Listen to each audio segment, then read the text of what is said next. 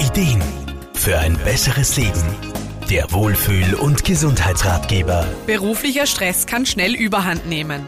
Wie oft haben wir dann abends das Gefühl, dass es an allen Ecken und Enden im Körper zwickt? Auch Physiotherapeut Wolfgang Brunner-Frumann kennt unzählige solcher Patienten, ist aber der Meinung, dass viele Jobs oft nicht den notwendigen Bewegungsausgleich bieten. So könnte nämlich Verspannungen in Stresssituationen vorgebeugt werden. Da muss man mal zuerst verstehen, warum überhaupt sich die Spannung aufbaut. Das kann bei jedem ein bisschen anders sein, aber so ganz klassisch wäre, dass Leute, die im Stress sind, einmal einfach von dem her, dass ihr Nervensystem dann auf Spannung geht, schon mal mehr Spannung im Körper aufbauen, muskulär. Ganz, ganz oft beim Stress ist es auch so, dass Menschen dann nicht mehr tief und gut durchatmen. Auch das führt zu Verspannungen im Körper. Und nicht umsonst sagt man gerne mal in Stresssituationen, erstmal ruhig durchatmen.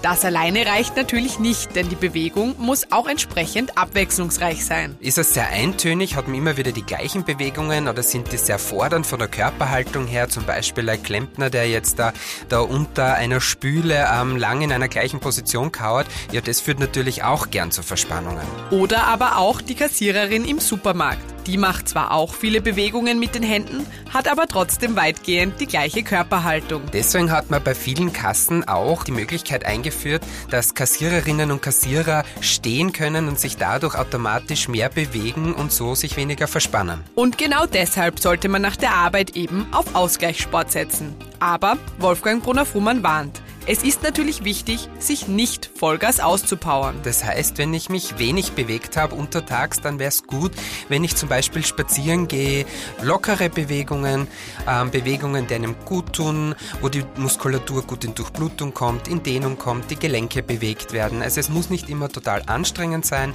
es kann auch eine lockere Bewegung sein. Einseitige Bewegungen und meistens zu wenig Kraft führen also dazu, dass unsere Muskulatur schnell mal überfordert ist.